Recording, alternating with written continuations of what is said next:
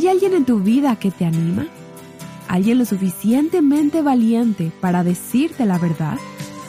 Aquí está Nancy de Moss Waldemuth. Alentar a alguien no es solo decirle, te amo y creo que eres maravillosa. A veces, darle aliento es decirle, cuidado, creo que eres vulnerable aquí. Estás escuchando a Viva Nuestros Corazones con Nancy de Moss Wolgemuth en la voz de Patricia de Saladín. Hoy, 20 de febrero de 2024.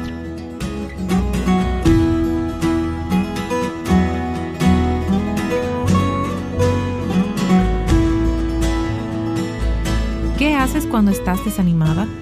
¿A quién acudes en momentos de dificultad, de lucha o de fracaso? En los últimos días, Nancy nos ha estado hablando sobre cómo Dios nos creó para relacionarnos. Hoy, ella nos hablará sobre la importancia de las amistades en las que nos ayudamos y animamos unas a otras. Cuando el hombre blanco llegó por primera vez a América del Norte, los indios nativos no tenían un lenguaje escrito o un alfabeto, pero su vocabulario era a menudo más elocuente y más expresivo que el de los exploradores franceses o ingleses que llegaron. Por ejemplo, la palabra amigo fue entendida por los nativos americanos como alguien que lleva mis penas sobre sus espaldas. Y no es esa una buena definición. Eso describe a un verdadero amigo. Y hemos estado hablando en esta serie sobre la amistad, las relaciones, por qué las necesitamos, por qué luchamos con ellas. Y hemos hablado sobre el problema del dolor, de la opresión, de las relaciones que causan aflicción. También hablamos sobre el problema del aislamiento, de estar solas. Ahora estamos hablando de la receta, del remedio de Dios para cuando las relaciones son dolorosas o carecemos de ellas. Y me refiero al deseo de Dios de que tengamos relaciones íntimas. No injusticia, no opresión, no aislamiento, sino intimidad. Y el pasaje que hemos estado estudiando juntas en esta serie es el capítulo 4 de Eclesiastés. Eclesiastés habla mucho sobre la falta de sentido, la vanidad, el vacío de la vida bajo el sol. Y esa frase, bajo el sol, aparece unas 26 veces en el libro de Eclesiastés. Y lo que quiere decir es que la vida sin Dios y las relaciones sin Dios las relaciones vividas separadas de Dios son vacías, son sin sentido, es como correr tras el viento, frustrante. El no tener a Dios en nuestras relaciones es motivo de desesperación. Y llegamos al versículo 9 de este capítulo de Eclesiastés 4 y leemos esta frase que dice, dos son mejores que uno. Y luego se nos dan cuatro razones por las que es bueno tener relaciones sanas y piadosas. Primero hablamos sobre cómo estas características, estas bendiciones, beneficios de las relaciones íntimas se aplican a nuestra relación con Dios y cómo Él satisface nuestras necesidades relacionales en estas cuatro maneras. Y ahora estamos hablando sobre cómo estas bendiciones, estas características se aplican a nuestras relaciones unos con otros a nivel horizontal. Y vimos en la sesión anterior que dos son mejores que uno, primero porque tienen mejor pago por su trabajo, hay una mayor productividad, pueden ser más productivos, su trabajo es más fructífero. Cuando trabajas con alguien que tiene dones y habilidades diferentes a las tuyas, se combinan los esfuerzos y descubren que pueden ser más efectivos.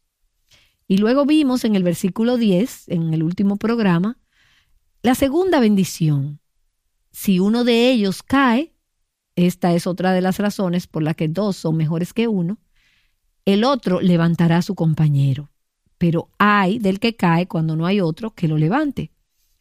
Y hablamos acerca de cómo las amistades y las relaciones íntimas pueden proporcionar ayuda.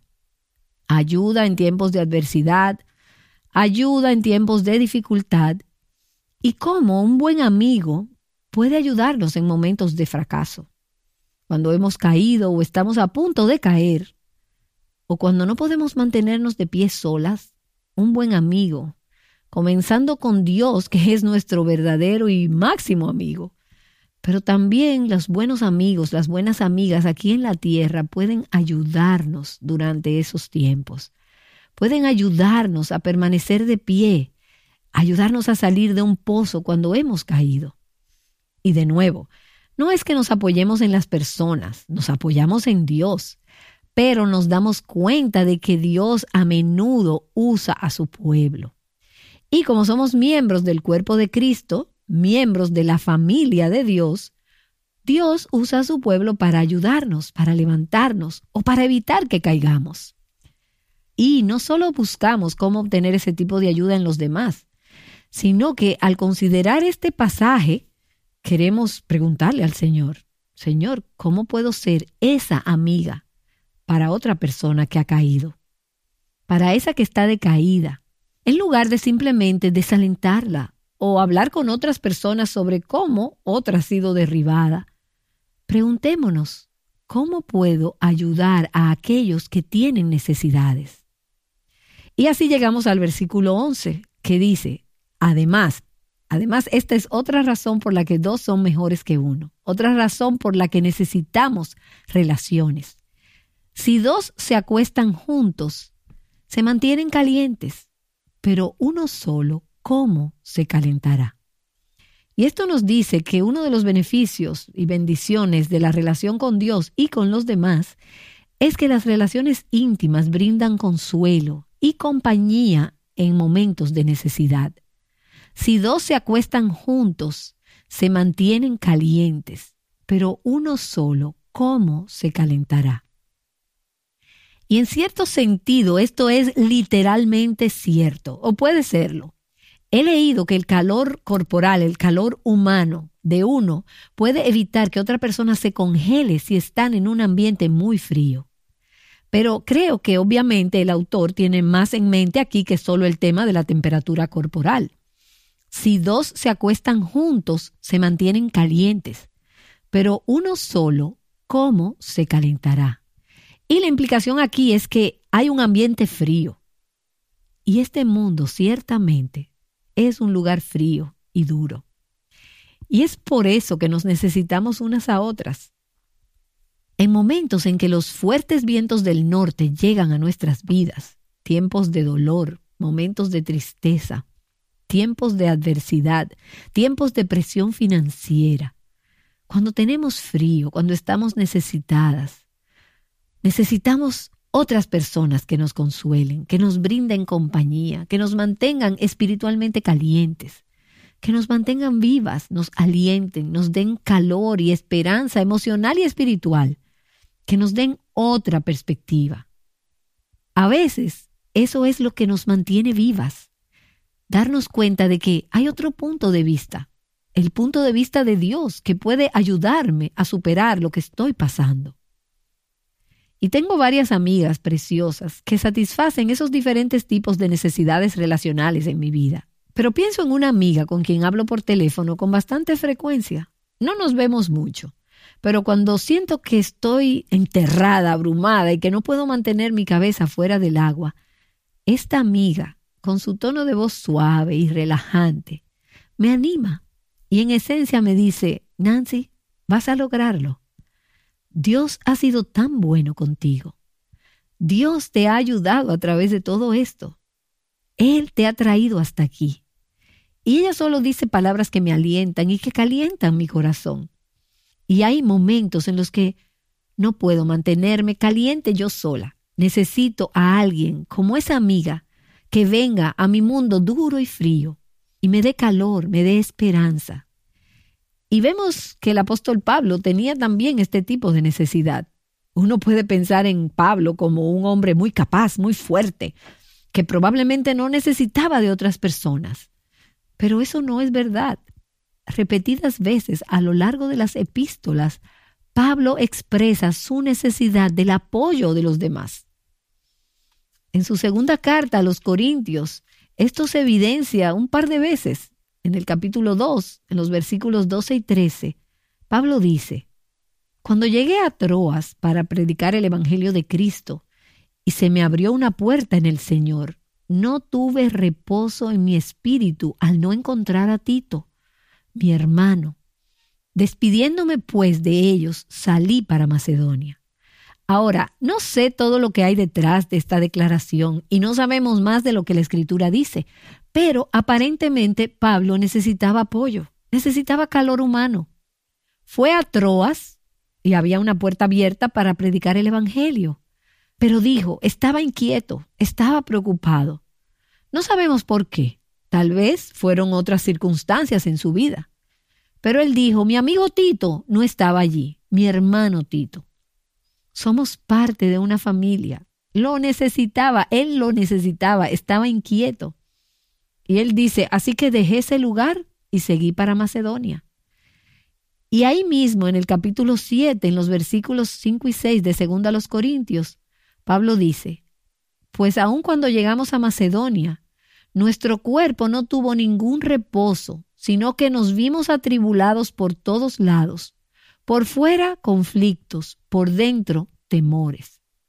Pero, y me encanta este versículo, pero Dios, que consuela a los deprimidos, nos consoló con la llegada de Tito. Así que en este punto Tito había llegado y Pablo podía sentirse apoyado. Ahora podía ser consolado. Y no había nada extraño o raro en esta relación. Se trataba de la familia de Dios. Y lo que Pablo está diciendo es, necesito a mi hermano Tito. Estoy enfrentando aflicciones, luchas externas, miedos internos. Pero Dios que consuela a los abatidos, Dios que alienta, que calienta los corazones desalentados, Dios me alienta, Dios me consuela enviando a mi hermano Tito. Y puede que te ocurra que te mudes a una nueva ciudad, o tal vez pierdes el trabajo, o quizás es la pérdida de un ser querido. Pero lo cierto es que estás como un témpano de hielo. Estás fría y temblando por dentro. Ahí es cuando necesitamos una amiga. Es entonces cuando dos son mejores que uno. Porque si dos se acuestan juntos, se mantendrán calientes. Y pienso en las tantas personas que me han alentado, que han mantenido mi corazón calientito a lo largo de los años, en varias temporadas de mi vida. En Aviva Nuestros Corazones hay muchas personas que mantienen mi corazón cálido. Cuando tiendo a desanimarme o a cansarme en el ministerio, agradezco a Dios por los correos que me alientan, por las cartas, Recibimos muchos de personas que dicen, personas de las que nunca había oído hablar, personas que nunca he conocido, pero me dicen, estoy orando por ti.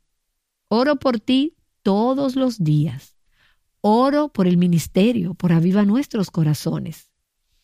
Déjame decirte que si tú eres una de esas personas, no puedes imaginar el efecto que eso tiene en mi corazón me consuela y me calienta en esos días en que me siento tan fría, tan necesitada.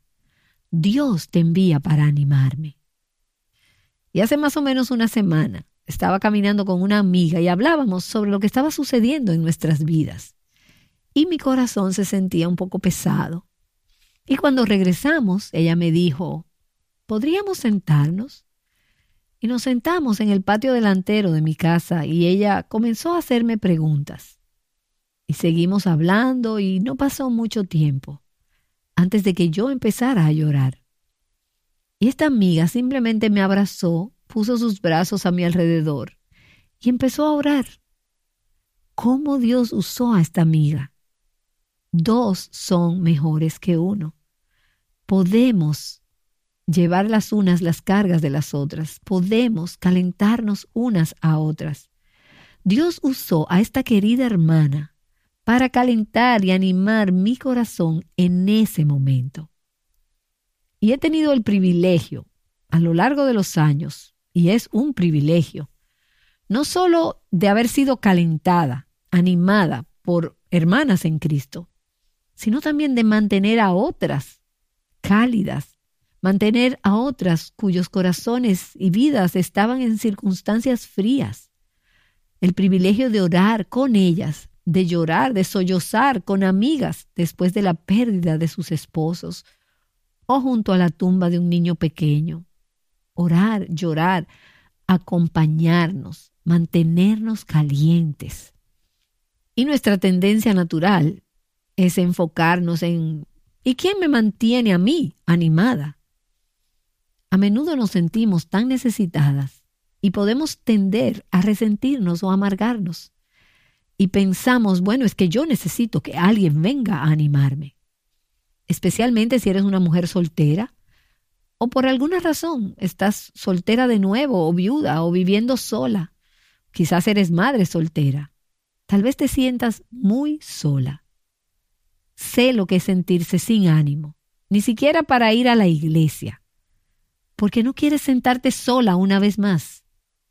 Sé que muchas de nuestras oyentes tienen ese tipo de experiencia. Y sé que a veces existe esa sensación de que desearía que alguien me llamara, desearía que alguien iniciara una relación conmigo. Déjame decirte que nosotras necesitamos ser las que calientan, las calentadoras. Debemos ver a nuestro alrededor y preguntarnos, ¿quién tiene frío además de mí? ¿Y al lado de quién puedo sentarme? ¿Quién es esa persona que no tiene a su lado a alguien que se siente en la iglesia? ¿Cómo puedo iniciar una relación y darle ánimo y darle calor a los demás? ¿A quién estoy manteniendo animada? ¿A quién estoy alcanzando? ¿Estás atenta? ¿Eres sensible a las necesidades de otros a tu alrededor? aquellos cuyos corazones necesitan ser animados, calentados. Puedes estar segura, y he comprobado que es verdad una y otra vez en mi propia vida, que a medida que animas el corazón de los demás, a medida que los calientas, te calentarás a ti misma. Cuando abrazas a alguien, te vas a calentar tú también. Cuando te acercas y oras, escuchas y cuidas, Dios, el Dios que consuela a los abatidos, se asegurará de que tu corazón sea animado en el proceso. Y ahora llegamos al versículo 12. Y esta es otra razón por la que dos son mejores que uno. Dos son mejores que uno porque si alguien puede prevalecer contra el que está solo, dos lo resistirán. Un cordel de tres hilos no se rompe fácilmente. Y aquí tenemos otra bendición, otro beneficio de vivir en comunidad, de vivir en comunión, de vivir en una relación, primero con Dios y luego con las otras personas. Primero nuestra relación vertical, porque si esa no está bien, entonces nuestras relaciones horizontales no estarán bien tampoco. No esperes tener intimidad en tu matrimonio si no tienes intimidad en tu relación personal con Dios. No esperes resolver los conflictos en tu iglesia o en tu lugar de trabajo si no tienes una relación correcta con Dios. Ahora llegamos a otro beneficio. Ese mismo versículo dice, si alguien puede prevalecer contra el que está solo, dos lo resistirán, un cordel de tres hilos no se rompe fácilmente. Es cierto que las relaciones nos brindan protección y defensa en tiempos de peligro. Las relaciones nos pueden proporcionar fortaleza y ayuda en tiempo de ataque. Cuando estamos en problemas, cuando estamos bajo ataque, cuando estamos en peligro, las relaciones piadosas pueden ayudar a protegernos. Y hay momentos en los que todas nos hemos sentido abrumadas por nuestras circunstancias o por la oposición que enfrentamos. Escúchame, si estás viviendo una vida piadosa, espera oposición. Jesús lo experimentó y dijo que todos sus discípulos experimentarían lo mismo. Puedes esperar el hecho de que las personas a tu alrededor no siempre estén encantadas con que vivas una vida piadosa. Espera que haya momentos de burla, malos entendidos. Puede suceder en tu matrimonio, si estás casada con un no creyente o con un hombre que no camina con Dios. Puedes esperar que haya momentos en los que te sientas abrumada, angustiada por la oposición del enemigo. Ahora, déjame aclararte que tu esposo no es el enemigo. El enemigo es Satanás. Y no olvides eso en tus relaciones. Satanás puede usar a otras personas para crear en nuestros corazones la sensación de estar abrumadas, angustiadas. Cuando estamos solas y nos enfrentamos a esas circunstancias adversas, cuando nos encontramos en momentos de peligro o de ataque espiritual. Si estamos solas, seremos más vulnerables. Vamos a ser más vulnerables al ataque del enemigo. Seremos vulnerables a la tentación, vulnerables al desánimo, vulnerables a rendirnos. Y por cierto, esta es una de las razones por las que debemos ser muy cuidadosas con nuestros hábitos cuando estamos solas por las cosas que nos permitimos cuando estamos solas. Por eso, a lo largo de los años, he tratado de crear el hábito, con muy contadas excepciones, de no mirar televisión cuando estoy sola, porque sé que voy a ser más vulnerable a quizás formas equivocadas de pensar o al ataque del enemigo a mi mente y a mis emociones. Y me he dado cuenta de que cualquiera es vulnerable si no tiene los medios de gracia y la protección que Dios ha provisto. Tú y yo no fuimos creadas para vivir la vida cristiana solas. No fuimos creadas para hacerlo por nosotras mismas, por nuestra propia cuenta. Y no podemos sobrevivir sin tener un papel activo una en la vida de la otra. Y por cierto, aquí no estamos hablando solamente de dos. En el versículo 12 podemos ver que no debemos limitarnos a una sola persona en nuestras vidas. Dice, un cordel de tres hilos no se rompe fácilmente. Y qué lindo es conocer mujeres que están en grupos pequeños, grupos pequeños de oración, o grupos de dos, tres o cuatro. Recuerdo haber escuchado a algunas mujeres decir que se llamaban por teléfono cada día o periódicamente para orar unas por otras.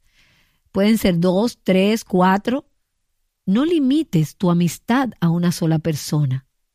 Comenzarás a sofocar la amistad y a poner tu seguridad en esa persona. Asegúrate de incluir a otros en ese círculo de relaciones. Esas relaciones dentro del cuerpo de Cristo pueden protegernos cuando estamos en peligro y cuando estamos bajo ataque. Además, déjame decirte algo más. Es muy importante, es necesario rendir cuentas. Y sé que es una palabra con la que algunas de nosotras no estamos, no nos sentimos realmente cómodas. Preferimos ser independientes, preferimos hacer las cosas por nuestra cuenta. Hemos sido entrenadas para ser autosuficientes, pero el hecho es que no lo somos. Nos necesitamos unas a otras, o el enemigo nos vencerá. Y necesito rendir cuentas en diferentes áreas de mi vida. Algunas áreas prácticas, a medida que envejezco, creo que necesito rendir cuentas respecto a la dieta, el ejercicio, el salir de mi estudio, salir a caminar, se hace cada vez más importante en mi rutina de actividades. Pero no es algo que me guste hacer, a menos que me obliguen a hacerlo. Y tengo una amiga, Sandy, que me ha ayudado porque me pregunta, ¿vas a salir? ¿Estás caminando tres veces a la semana? Si no fuera por amigas como ella o por mi esposo, probablemente no saldría ni siquiera esas tres veces por semana a caminar. Así que necesito rendir cuentas y necesito el apoyo en oración. Y lo necesito también en otras áreas de mi vida, al igual que tú. Pienso en una amiga que me preguntó anoche, ¿cómo te va con tu alimentación? Ella sabe que esta ha sido un área de lucha en mi vida y que ha sido toda una lucha. Y hacía tiempo que no nos habíamos visto y ella dulcemente me dijo, muy amablemente, y me alegré mucho de que me preguntara. Y tuve que admitirle, bueno, no muy bien en estos días, pero necesitaba rendirle cuentas, necesitaba la motivación, necesitaba el estímulo para no hacerme esclava de la comida. No quiero ser dominada por la comida, solo quiero ser esclava del Señor. Yo solo quiero ser su sierva. Y esta amiga entonces se puso a mi lado. Dos, son mejores que una. Y ella me va a ayudar en esta área. Y pienso en otra amiga que hace años me advirtió sobre una amistad en la que estaba involucrada y que tenía el potencial de ser una relación emocionalmente inapropiada. A decir verdad, yo no lo veía, no me daba cuenta, ni siquiera pensaba en la posibilidad. no había pecado, pero mi amiga quería asegurarse de que yo no pecara. Y ella vino y se puso a mi lado. Y te diré sinceramente que cuando ella me lo mencionó por primera vez, yo estuve a la defensiva por dentro. Mi reacción inmediata fue decirle, pero no hay nada de malo con esto. En realidad no lo hubo. Pero Dios puso en el corazón de esta mujer el darme una advertencia. Y ahora, cuando miro hacia atrás, me siento tan agradecida por tener amigas fieles para advertirme, para sostenerme antes de que haya alguna posibilidad de caer. Ella me estaba diciendo, queremos sostenerte. Y no estoy diciendo con esto que hubiera caído en una relación pecaminosa si ella no me hubiera prevenido, pero sí puedo decir que estoy feliz de que lo haya hecho, porque sencillamente ella minimizó el riesgo, el peligro. Alguien me amó lo suficiente como para darme una advertencia. Hebreos capítulo 3, versículo 13 dice, Antes exhortaos los unos a los otros cada día ¿Con qué frecuencia? Cada día. ¿Con qué frecuencia necesitamos a otros en nuestra vida? Cada día. ¿Y por qué? No sea que alguno de ustedes sea endurecido por el engaño del pecado. Y está haciendo referencia a nosotros, los creyentes. Puede sucederle a cualquiera. Puede pasarme a mí, puede pasarte a ti quiero mantener un corazón tierno delante de Dios, un corazón que sea sensible a Él, un corazón sensible al pecado, un corazón que sea puro. Por eso necesito primeramente que el Espíritu Santo haga eso en mi vida. Pero luego te necesito a ti y tú me necesitas a mí. Nos necesitamos diariamente para alentarnos mutuamente. Y alentar no es simplemente decir, te amo, creo que eres maravillosa. A veces alentar significa advertir, cuidado, creo que eres vulnerable en esa área, o creo que podrías ser vulnerable allí. O como solía decir una amiga, puede que esté muy equivocada, pero es posible que... Y luego esta amiga traía a la conversación algo que le preocupaba. Y te digo algo, cuando lo recuerdo, me doy cuenta de que rara vez se equivocaba. Entonces debemos exhortarnos unas a otras diariamente para que nuestros corazones no se endurezcan por el engaño del pecado. Tener relaciones buenas, relaciones piadosas, es lo que nos fortalece contra el enemigo. Es lo que nos da el poder para hacer la voluntad de Dios. Si tenemos relaciones correctas, el enemigo no podrá vencernos fácilmente. Y déjame decirte que no solo necesitamos a esas personas en nuestras vidas, sino que debemos estar dispuestas a ser esa segunda o tercera persona en la vida de alguien más. ¿Eso es cierto en tu matrimonio? Puede ser que tu esposo sea el objeto de los ataques del enemigo. ¿Es un objetivo del enemigo? El enemigo quiere destruir moralmente a tu esposo, quiere destruirlo espiritualmente, quiere destruirlo emocionalmente. Y el enemigo quiere hacer lo mismo con tus hijos y con otros en tu ámbito de influencia. Así que como esposa, como madre, como amiga, a veces necesitas ser esa segunda persona, esa tercera persona que acompaña, que viene al lado y dice, voy a estar contigo, te voy a proteger, te voy a defender.